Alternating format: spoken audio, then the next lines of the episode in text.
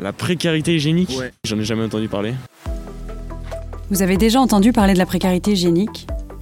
C'est encore trop méconnu alors que ça concerne 4 millions de personnes en France.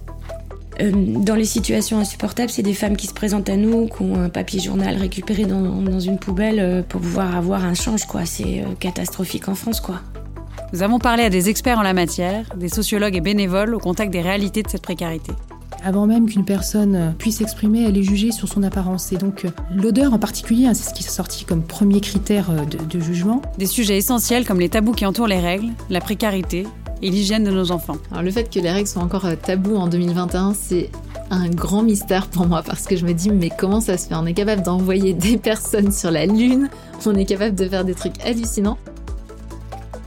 Et comment la pandémie a accentué et rendu visible toutes ces réalités? Juste essentiel, un podcast City sur les sujets encore tabous et pourtant essentiels de santé et d'hygiène.